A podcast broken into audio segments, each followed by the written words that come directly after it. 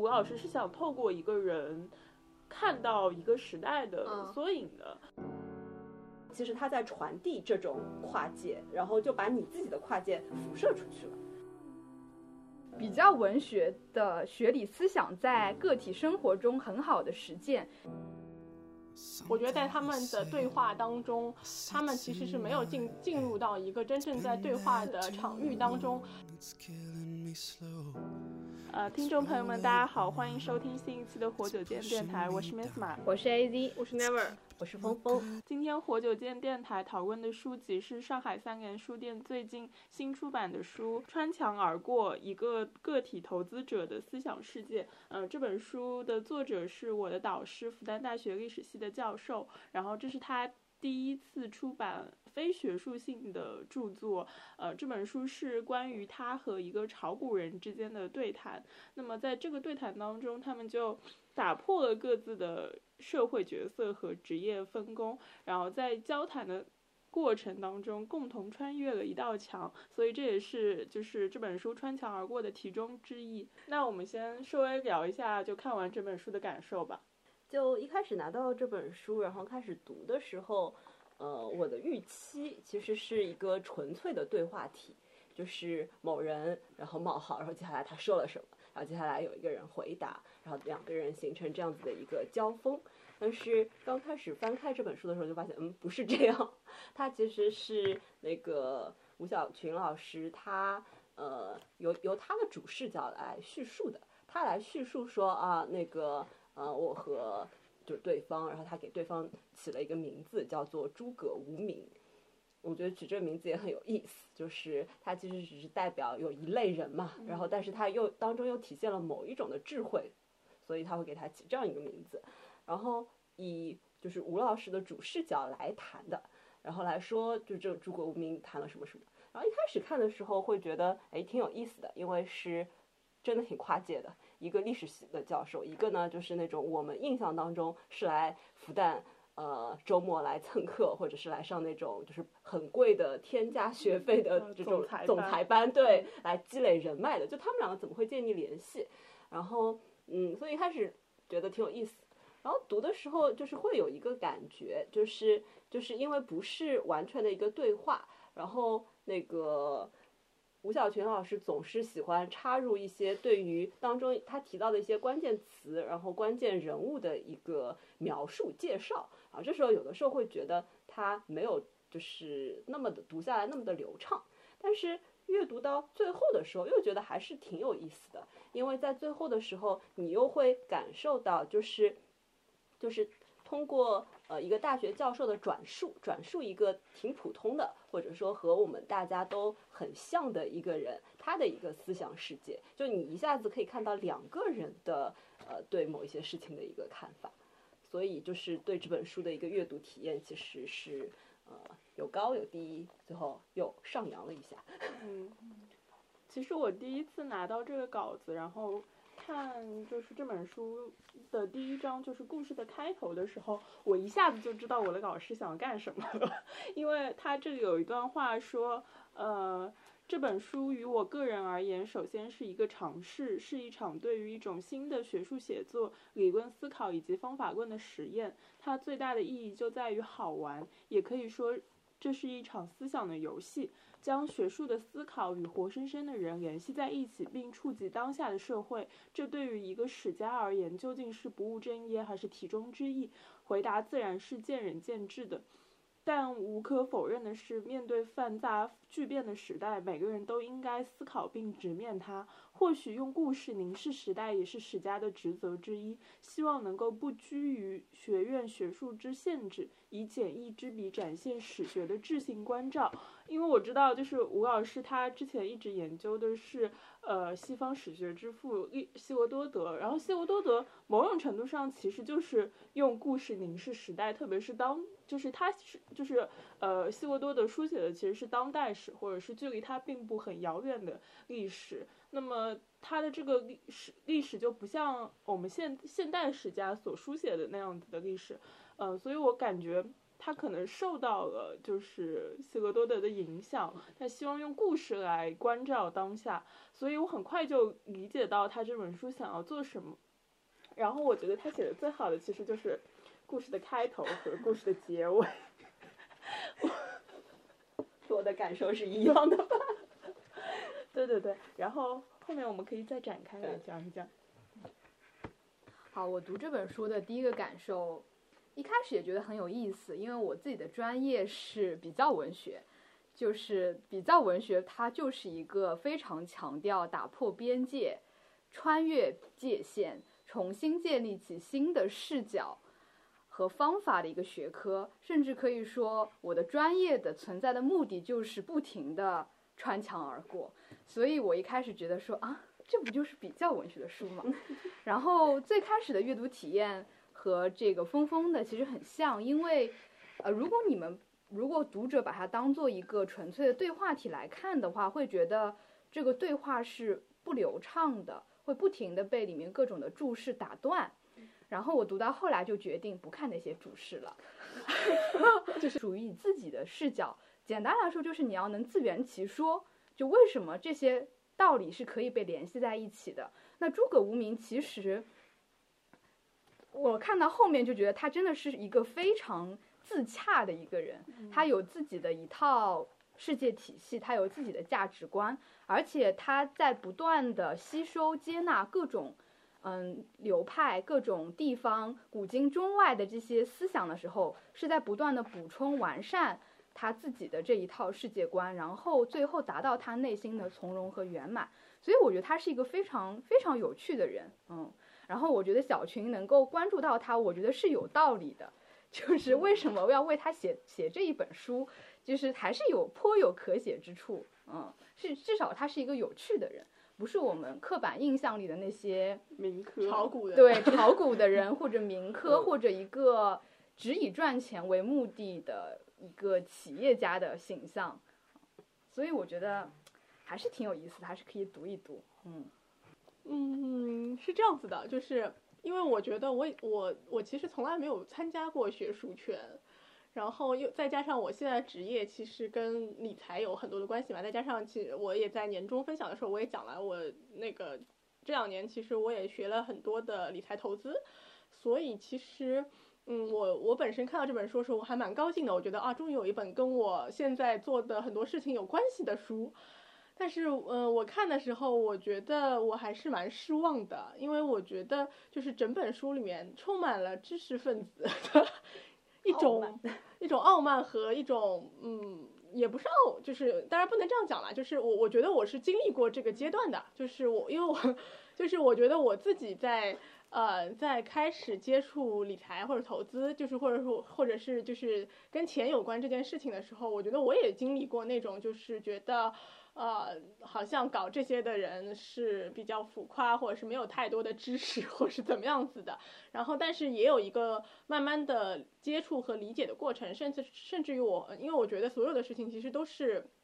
都是大道至简。和最后都是都会走到同一条，就是我们都说所有学科其实到最后都是哲学嘛，所以呃我自己在学的过程当中，我会感觉到呃真正的做得好的，我们说那些投资大师们，他们其实都是非常非常伟大的哲学家，他们甚至于他们对于底层的。理解能力就是对于很多事实的，所以嗯，我们之前有一个说法是说什么贝索斯一直在提那个第一性原理嘛，就是说所有的一切事物都有一个所谓的第一性原理，就是它的本质到底是什么？呃，我觉得其实那些做的做投资做得很好投资大师们，他们其实都是能够看穿这一些东西，并且把这些东西掌握得很好，啊，有他们的人生哲学，然后把一切都做，就是把这些东西都做得很好的人。所以我本身。呃，所以我在看的过程当中，我觉得小群 吴老师，我觉得吴老师，呃，可能他还他也他也有过这样，就是我觉得，我觉得作为普通人，我们或者是作为所谓的有一些知识水平的人，我们都能发现诸葛无名身上好的地方。可是我觉得在他们的对话当中，他们其实是没有进进入到一个真正在对话的场域当中。嗯，你可以看到。嗯，他们我觉得其实相对来说，呃，这个吴老师听了不要太不要不高兴，就是相对来说，我觉得诸葛无命是更坦然和更诚恳、更开放的，就是他其实讲的很多东西都是他本来要讲的东西，就是就而且也是他的生命经验。对，而且相对来说更朴素一点，就是他给他孩子取的名字就是很朴素的道，朴素的一些他他认为是对的东西，所以我们能看到他讲的很多东西都是，呃。看上去很模棱两可，比如说他讲了很多概念，甚至于他读的那首诗都是错的。但是，但我觉得嘛，其实，呃，道理都是一样的。就是你说你我真的需要把那些概念讲得这么清楚，我需要知道它的本源是什么，我需要说知道说当时第一个讲这个话的人是谁吗？真的是我觉得没有什么太大的必要。但我们能看到，就是作者就是他在后面就是呃，miss 呃。A V 跳过的那些部分做了非常非常多详细的补充，就是比如说他前面讲了一个概念，然后后面这个讲了哪个哲学家，然后就出来这个哲学家的生平，然后他这个概念是怎么产生？对对对，就我觉得这非常学术，但是也就是在这个对话当中非常没有必要，和给给到给到其实普通观普通读者如果说，因为我们也不是学术学术读者，如果它不是一篇学术论文的话，其实。嗯，我们不是我们在讨讨论问题的时候当中，我就算我说错了某个词，或者说我把这个东西的发音讲错了，我是不会打断你的呀，因为我们要讲的是那个你到底我要听的是你到底想说的是什么，而不是那个概念到底是什么。我觉得就是在这个当中，他们两个其实是没有达到一个真正沟通的一个场域，所以导致这本书其实在当中略微有一些尴尬。还有一点我要指出的是，投资这件事情是一个。就是真的是一个知行合一的事情，你没有做过，你知道再多也没有用。所以我觉得吴老师在努力的理解他，然后也我就我觉得他有他有一种矛盾，就是他一方面傲慢。一方面他又想要对想要放下想要放到放下知识分子的身段说啊，我觉得他其实是一个充满智慧，虽然他没有经呃经过学术活动，但是他充满智慧，以及呃他现在也很成功，然后他也很坦诚，就就我觉我我我一直能感觉到他当中的那个矛盾，我也可以理解，我觉得普通人其实都有的。嗯，就是包括我觉得他对于就是炒股票的这个态度，对对，也是特别的矛盾的。对，然后我觉得这个矛盾也其实蛮有趣的，我们可以接下来可以可以聊一下，为什么知识分子有的时候 听到炒股或者是钱这件事情，都会有一些一些奇怪的情绪在里面。对，然后所以呃，我们再扯扯回来啊，就是我我我我前面不是说投资活动是一定是一个知行合一的事情，真的是你没有做过，你你就你就你就很难去评价和很难去理解。所以这也是导致了，我觉得这本整本书最后很古怪，就是，嗯，而且我觉得你说到这个当中有一段让我读的特别奇怪的，就是关于那个诸葛无名投资失败那一段，嗯嗯，就是。就是我他完全没办法理解呀，他完全什么都没有讲清楚，我不知道他到底做了什么事情，他的失败到底指的是什么，然后两个人就好像鸡同鸭讲的感觉，对对对对对对，然后所以就是没有他，我觉得他没有达成一个，所以我我觉得我觉得吴老师如果想要再把这本书好好的写完，真的去炒炒股，然后 拿个十万块炒一下，对吧？尝试一下，就是有输有赢过以后，对你真的是有输有赢过，就否则所有东西都是纸上谈兵。因为投资它本身是一个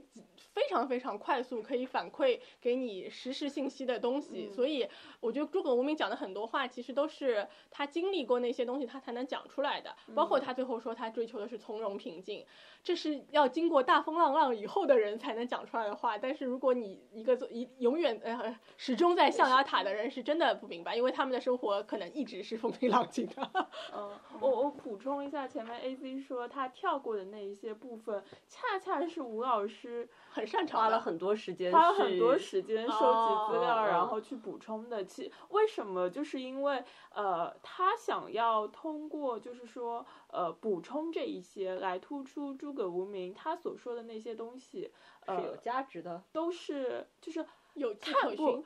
那个 Never 说的非常矛盾的地方，就是他想要突出说，呃，他的理解和原来这些学院派的不一样的正统的这些理解是很不一样的。但是你们不要觉得他是民科，而是他有自己的一套哲学体系，然后他可以把它融合的很好。但你能感觉到这其中就是有知识分子的傲慢和就是故作就是俯低姿态的那种感觉，就是我先就是陈列出一套这个正统的东西，把它贬低下去，然后我再说。他自己也有自己这一套东西成立的部分，然后他可以因为这一套东西让他的投资和他的生活都呃融合的很好，然后他把这一些哲学放进了他的投资当中，但其实这个是非常诡异的，诡异的因为那种因为其实对于诸葛无名来说，他走的不是这样一条路线，他并不是说就是我一定要搞清楚你这个概念是什么，就是概念，我觉得对于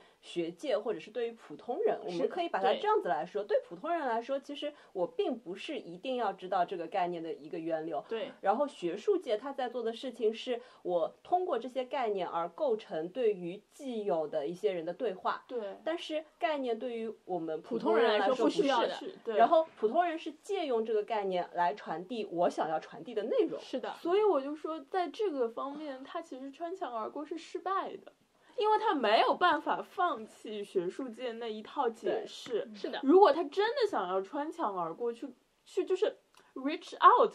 到诸葛无名，然后真的理解他的整个投资或者他的人生理念之类的，那他真的会放弃自己的那一套是的是的逻辑。对我我我我当中有一段我觉得太好笑了，就是他讲那个。呃，贸易战的那一段，我我当中笑出声，你知道吗？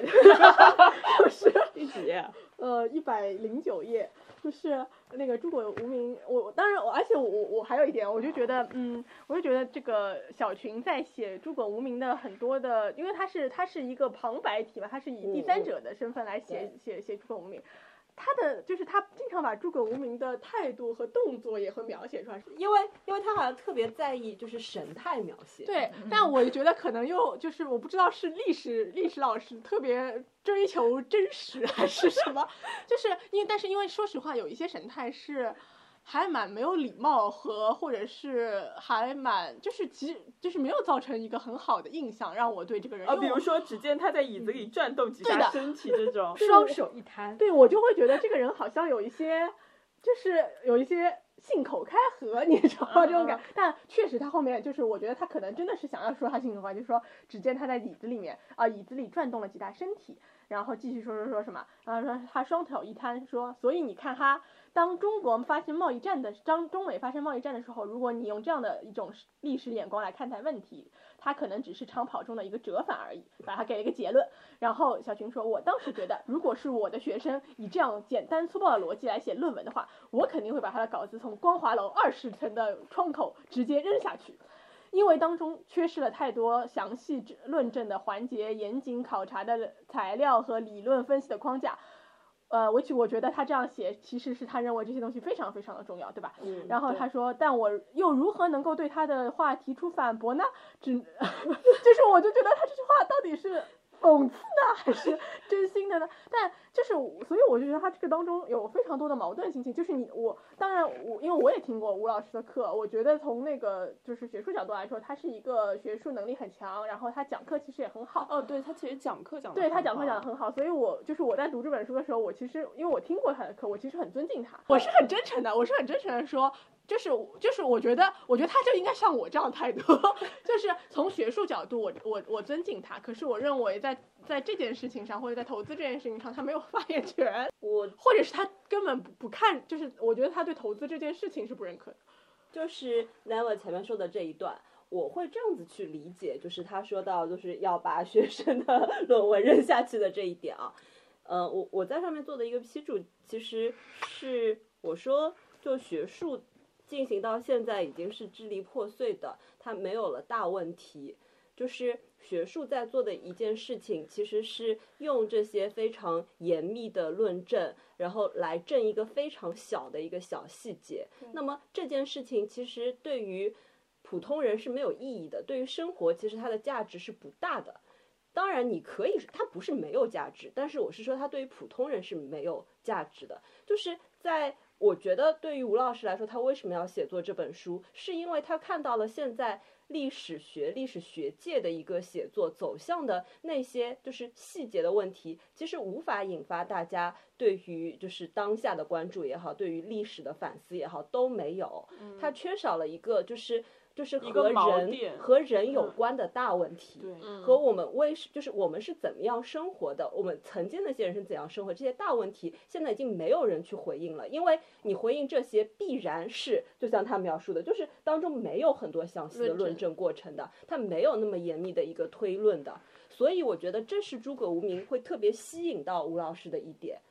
他会觉得，就是你看，其实很多时候当中，就是生活当中也好，或者说当这些概念被创造出来，后来被别人使用的时候也好，那这些概念就已经就是达到了他的一个目标了。你你可以用自己的方式去理解它，它成为了你自己自洽的一个对世界、对生命、对投资的一个理解的一部分。那这一点其实是非常好的，非常棒的。我觉得就是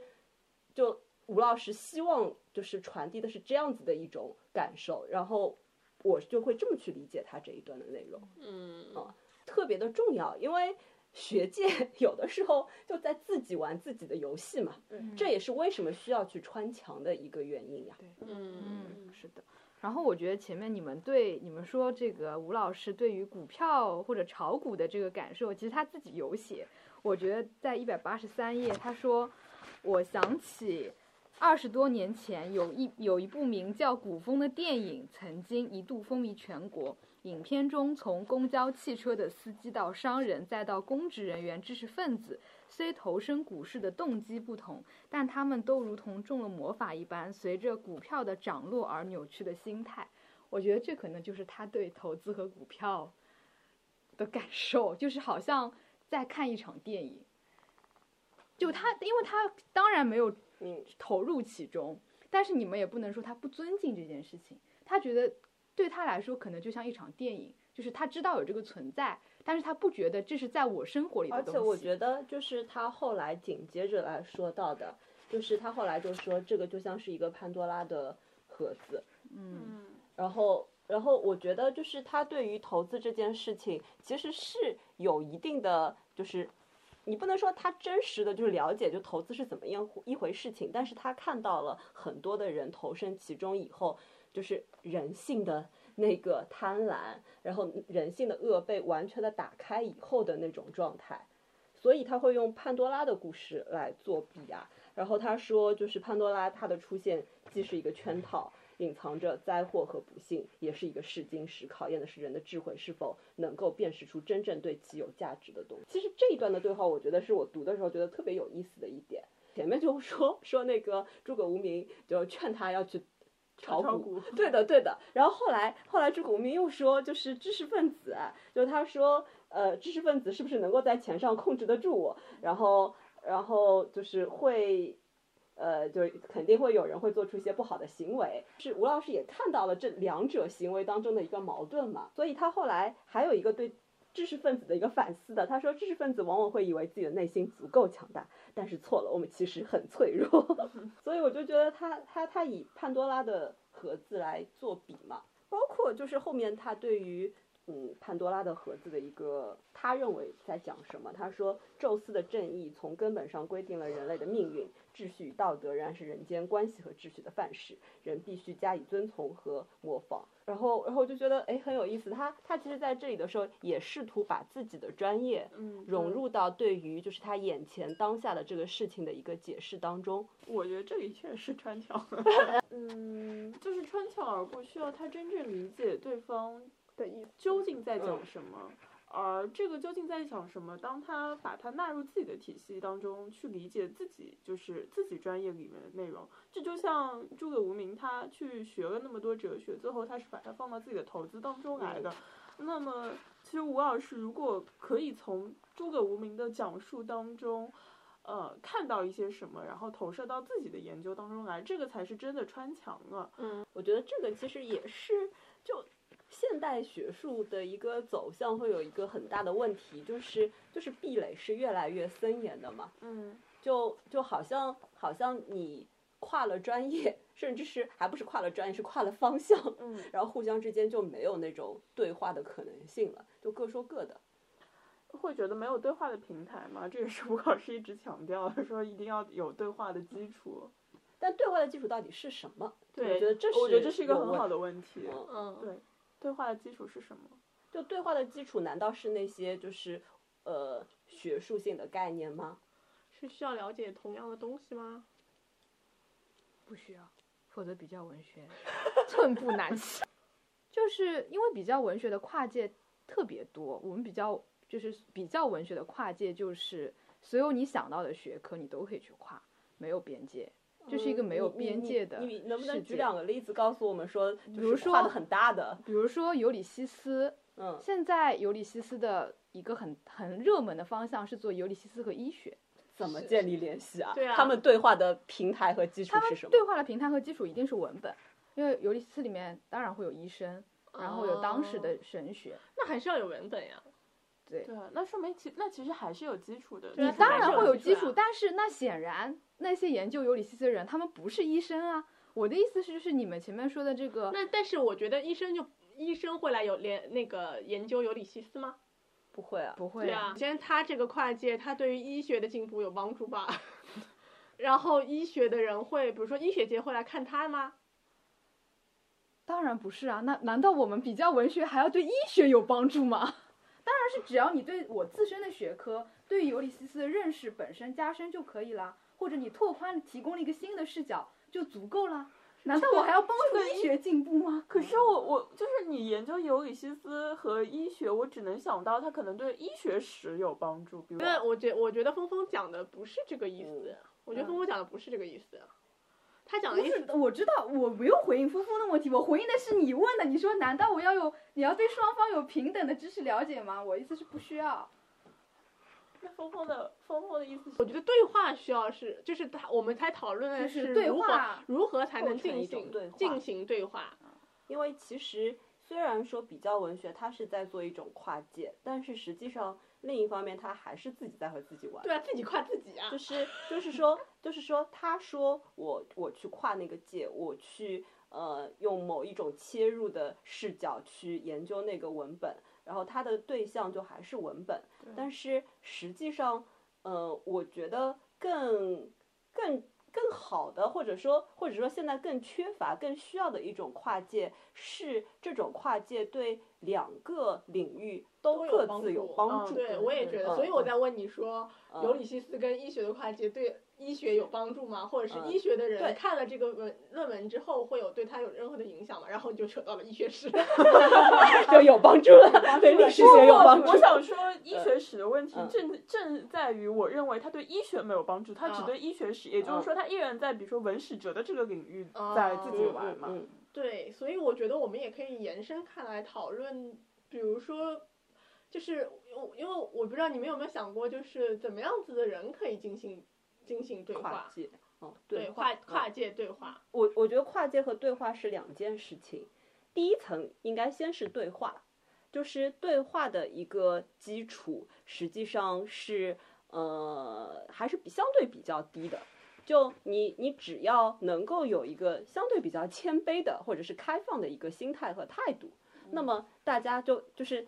一般的对话可以先从聊天开始的嘛，就是大家构成一个在同一个语境下。在同样一个语境的场域下，然后大家来交流，然后你要听，就是你先要去听别人在说的是什么，嗯，然后再接下来就别人说的东西，然后能够做出一定的回应，然后然后这其实就可以开始对话了。然后你不一定要懂他说的东西的，因为你可以问嘛，你但是你问的基础是你你你不要觉得就是他说的哎，就有一种预设。所以我觉得嗯。开放是很重要的，然后，然后这其实就可以对话，但是跨界这件事情就很难，因为跨界就是实际上你应该是要对两个领域都有所基，就是基本的对它基本的东西要有所了解吧。对，不然其实很难。你不知道它要突破在哪里，我觉得跨界有一个很大的问题在于，呃，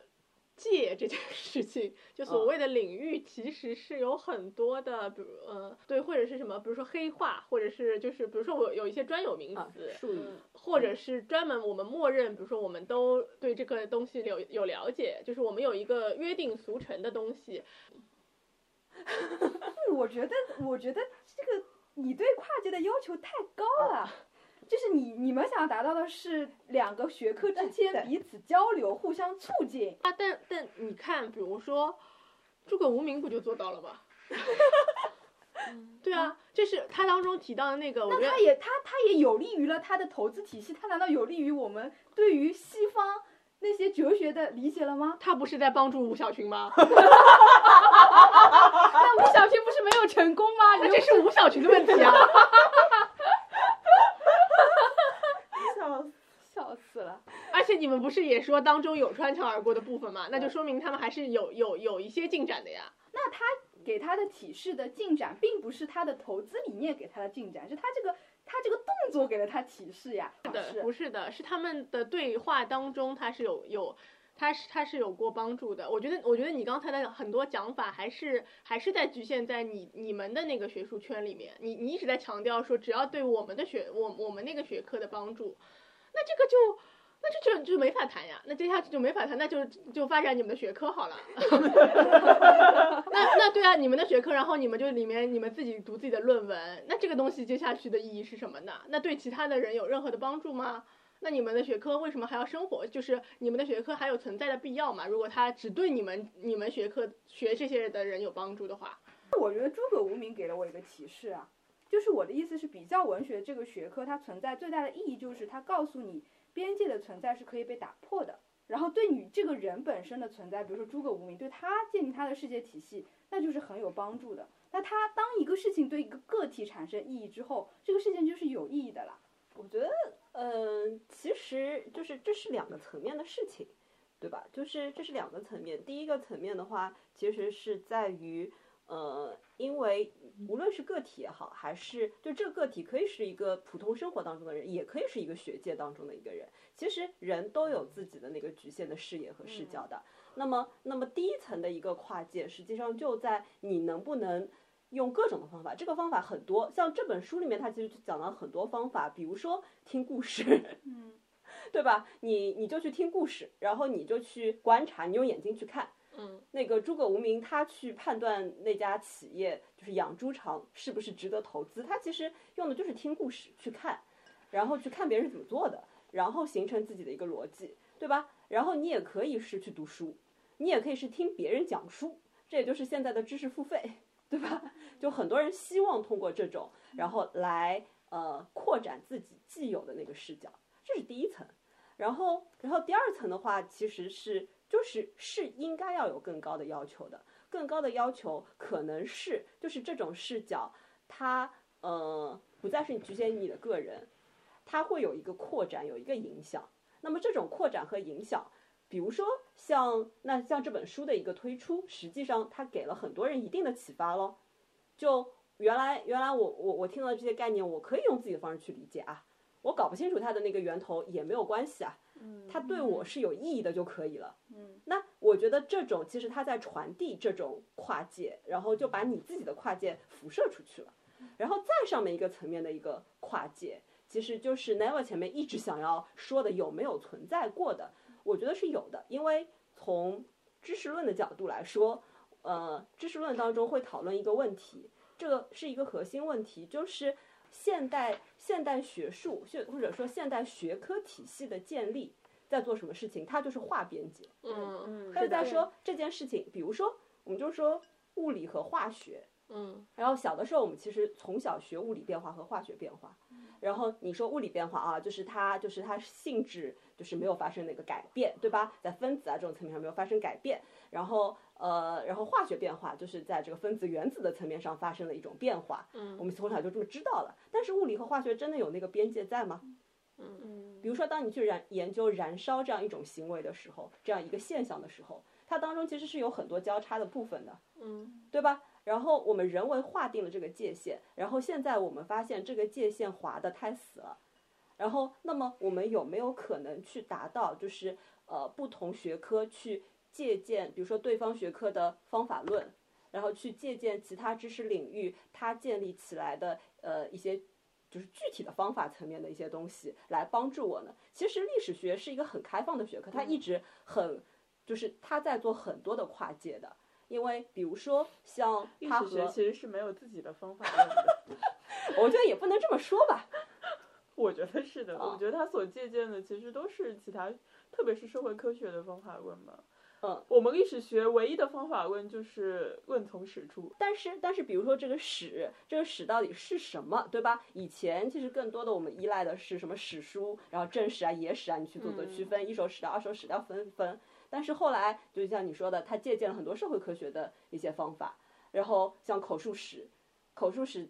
它的一个纳入，然后他借用了其他学科的方法，嗯然后其实这种方法对对两个学科是都有帮助的，对历史学有帮助，对社会科学也有帮助的。因为社会科学有的时候看看东西的视角，就史学提供了一个更大的视角。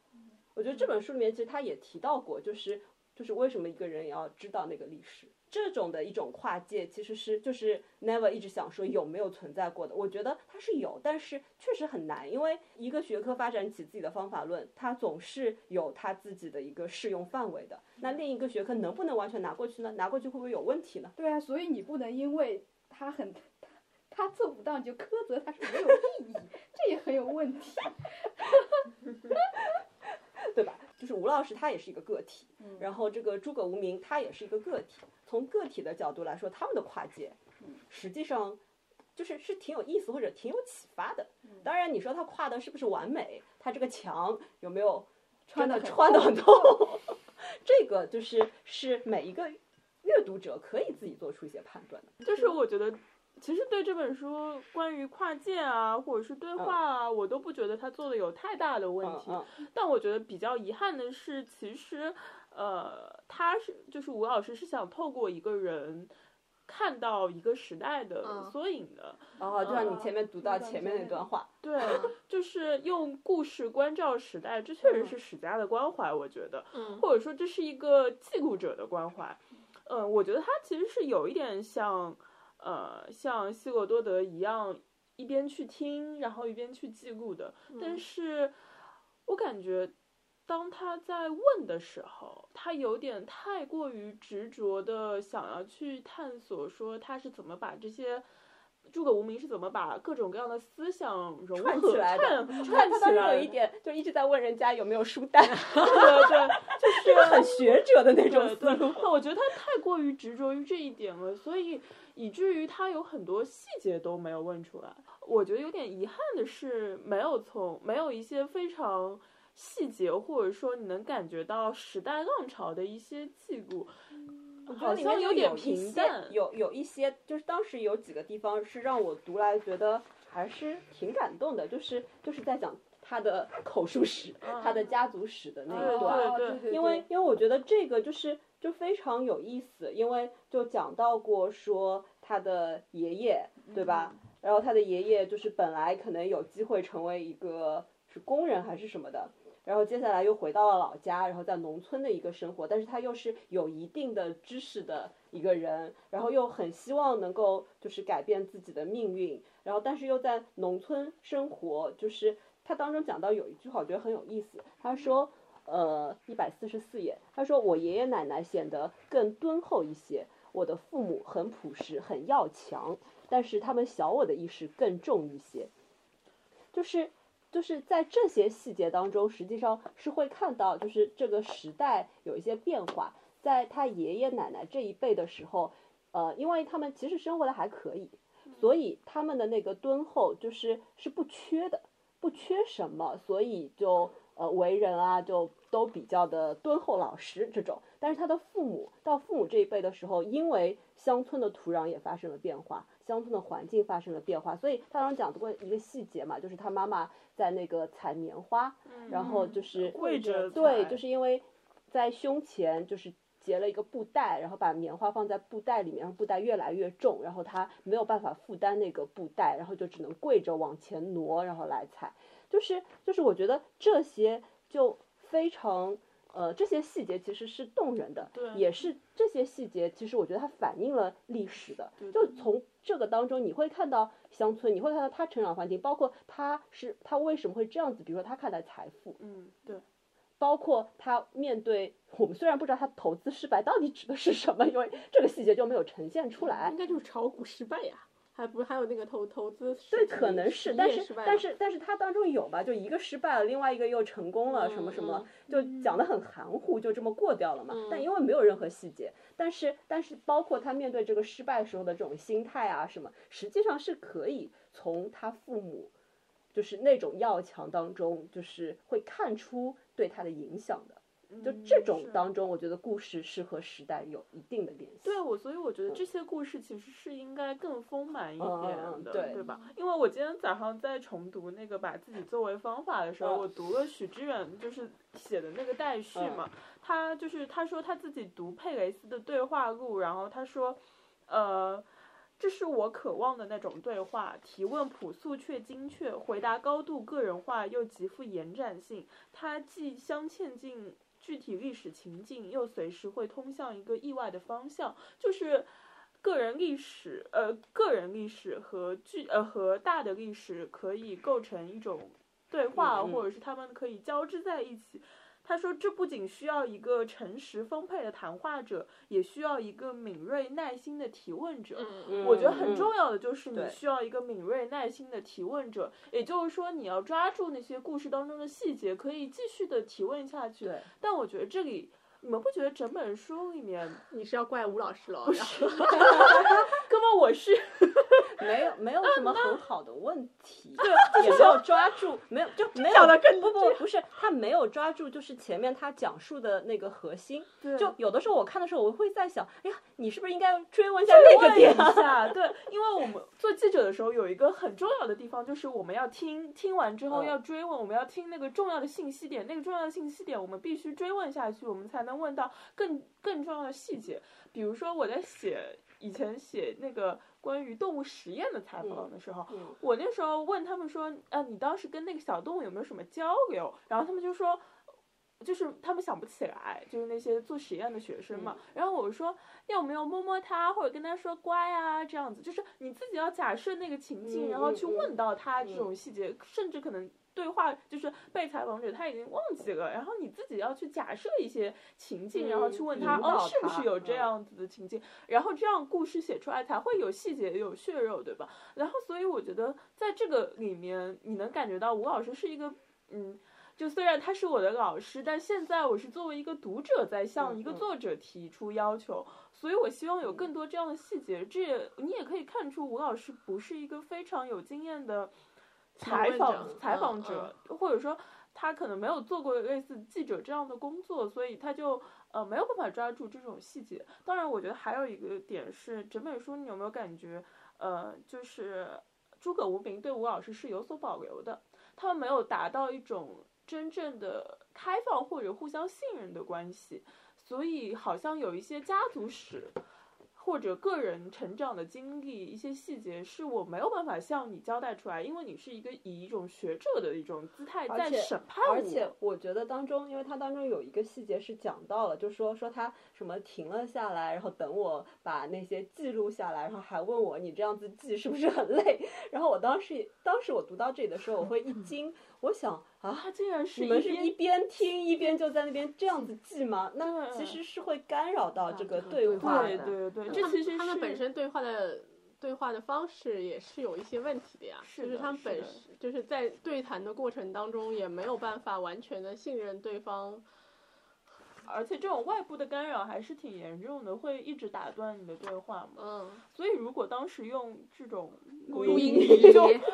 好很多，而且这是我我还记得什么，他停下来等我把它记完。对对对，我嗯但我觉得也不要苛责吴老师，毕竟大家也是第一次吧。然后，因为你你们看十三幺的时候，我觉得也是会有这种感觉的。我觉得许许知远，他明显是有就是遇到他喜欢的采访对象的时候。他会特别的亢奋和特别的，就是呃抛给到很多的好问题，呃是呃我我觉得以他的专业素养来说的话，其实每个采访对象他肯定都做过准备嘛，嗯。但明显就是比如说在对谈过程，他因为他第一期是采访罗振宇嘛，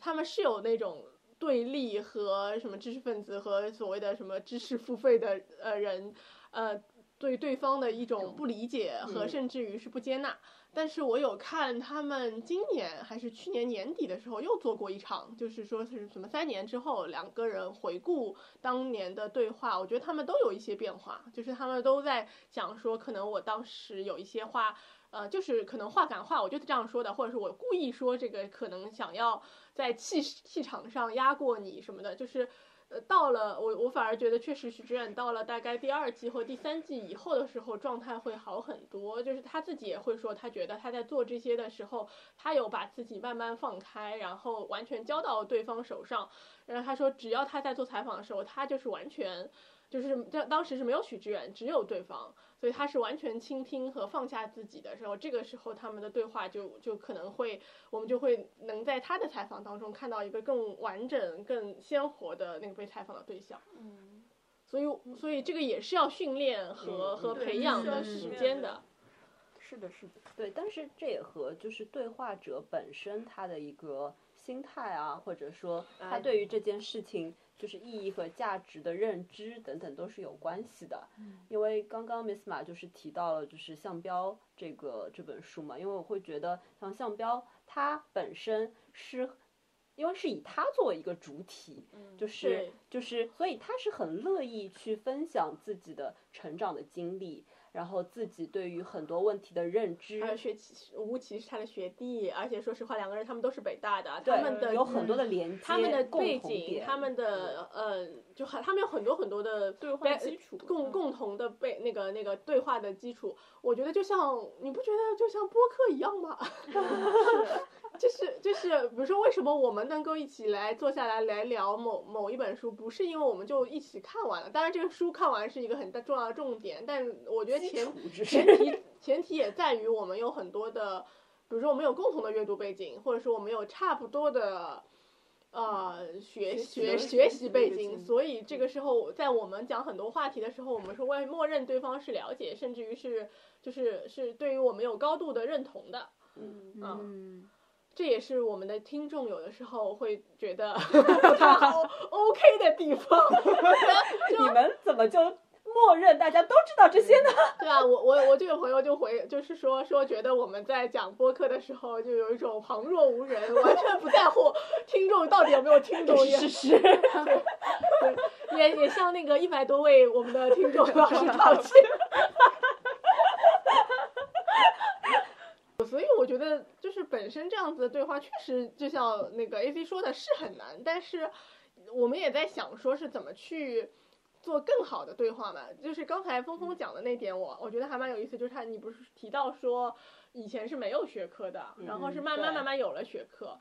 呃，我就是在在在在投资界，就是他那个《朱总无名》书里面，其实讲过能能力圈嘛。嗯嗯嗯，我觉得这点是我后来学理财的时候那个学会的一个非常重要的点，就是巴菲特他们一直在讲强调能力圈。他说他就是讲说，就是你的投资范围一定要在你的能力圈边界之内。如果你超过你的能力圈边界的话，你你比如说你的我们我我们所讲的不懂不投，嗯就是你你一定要懂，你要明白它背景它的。呃，那个投资的标的到底是什么，你才能够投资。但是能力圈并不是说我就仅仅停留在这个能力圈不动了，是它呃我。大家的要求其实是我们要不断的扩展我们的能力圈的，那那去扩展那个边界，所以我觉得朱拱文明其实就在做这件事情。他在学这些东西的时候，其实他没有想得很清楚，说我现在学的这是一个历史，我我接下去学的是一个哲哲学我现在是再再那这样学，我学的是个自然学科，我觉得他没有嗯分这么清嗯。楚的，就像。呃，这巴菲特的那个最好的那个搭档芒格，他是有一个什么多元学科理论的，就是他自己读了非常非常多学科的书。呃，他芒格说他自己就是他白天上班除了看财报之外就是读书，他一生他说那个巴菲特说他一生没有见过比芒格读书读的更多的人。那芒格不是只读投资学的呀，他是什么都读，嗯那就是各种学科。我觉得他是真正做到了那个所谓的真正的跨学科，他什么都都看。那在这样看完之后，他的能力圈范围，我我我们能看到，他到了现在八九十岁的时候，巴菲特到嗯就之前他们说我我们绝不投科技股，因为我们看不懂嘛。但他们现在也会投苹果，就是他们的能力圈在八九十岁的时候还在做一个拓展，所以诸葛无名，我觉得他在做一个同样的事情。那嗯，投资可能是在教会我们，就是因为这个跟钱有关，你必须要拓展这个东西，你必须要拓展，所以也这也就强迫了，呃，也不是强，就是就是鼓励了大家去做这样子的一回报非常直接。啊，对嗯对对，对，去去去做这样子的一个拓展，所以我觉得这还这还是这是我在看诸葛无名的时候，我我我觉得非常好的一点。那你这么说，我突然就想到，就是学术界其实不应该要 这样子的去跨界，为什么？他就是要去竖起这些壁垒，这样的话才能够在保护自己。对啊，对啊，是啊，哎，不不，你就是就是在《项标》这个书里面，他其实也聊过这个问题的。他聊到的一个问题，就是在说，他觉得他其实本身就是在理论啊构建这个上面是不行，然后然后就觉得哇，他们谈的那些理论就是都好厉害，然后学界自己构成了一种对话，然后他们有那个平台，有那个基础，而这个平台和基础其实是和就是那些不行的人，就他画了一条边界，嗯。然后通过这条边界，他们来构建自己的一个小世界。嗯，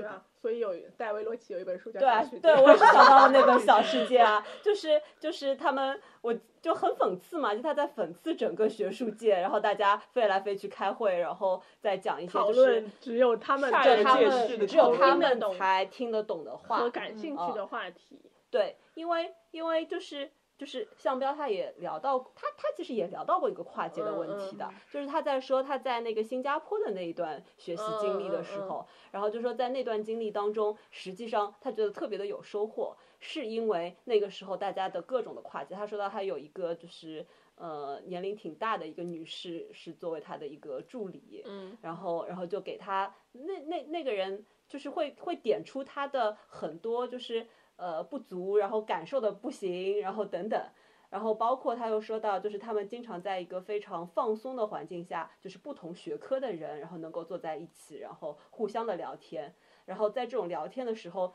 其实可能会达到一个更好的一种跨界，因为大家你需要把你的就是用术语本身你要用术语来表达的东西，让别的学科的人听懂。那这个对你也有要求，要求是很高的。嗯，对吧？嗯然后你你要对你自己讲的要更清晰，嗯所以他还讲到了有哦，他还讲到一个很有意思的方法，就是关于双语，就是英语和中文。嗯他不是说，他说我会试图用中文来讲一些英，就是本来用英语写作的东西，也会用英文去讲一些就是中文当中的东西，然后你会发现问题，嗯因为因为你比如说你要把中国一些问题要讲给呃就是牛津的学生听，那么你很多东西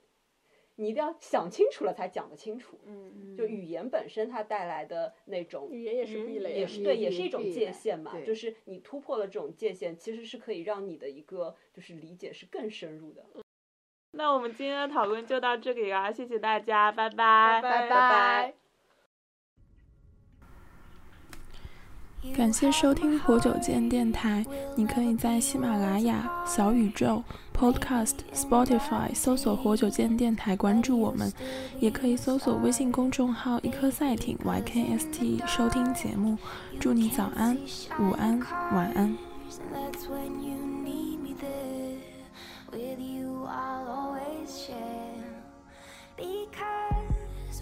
When the sun shines, we shine together. Told you I'll be here forever. Said I'll always be your friend. Took an oath that I'm stick it out till the end. Now that it's raining more than ever, know that we still have each other.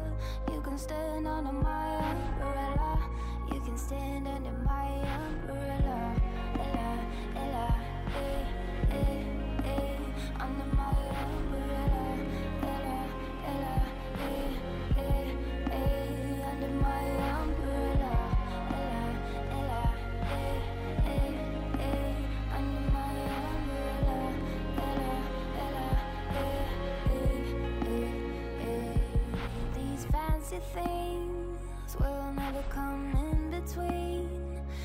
Part of my entity,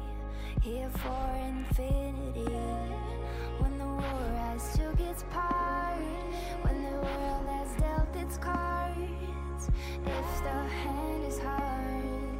together we'll mend your heart. Because us when the sun shine, we shine together. Told you I'll be here forever. Said I'll always be your friend. Took an oath that I'm sticking out till the end. Now that it's raining more than ever, know that we still have each other.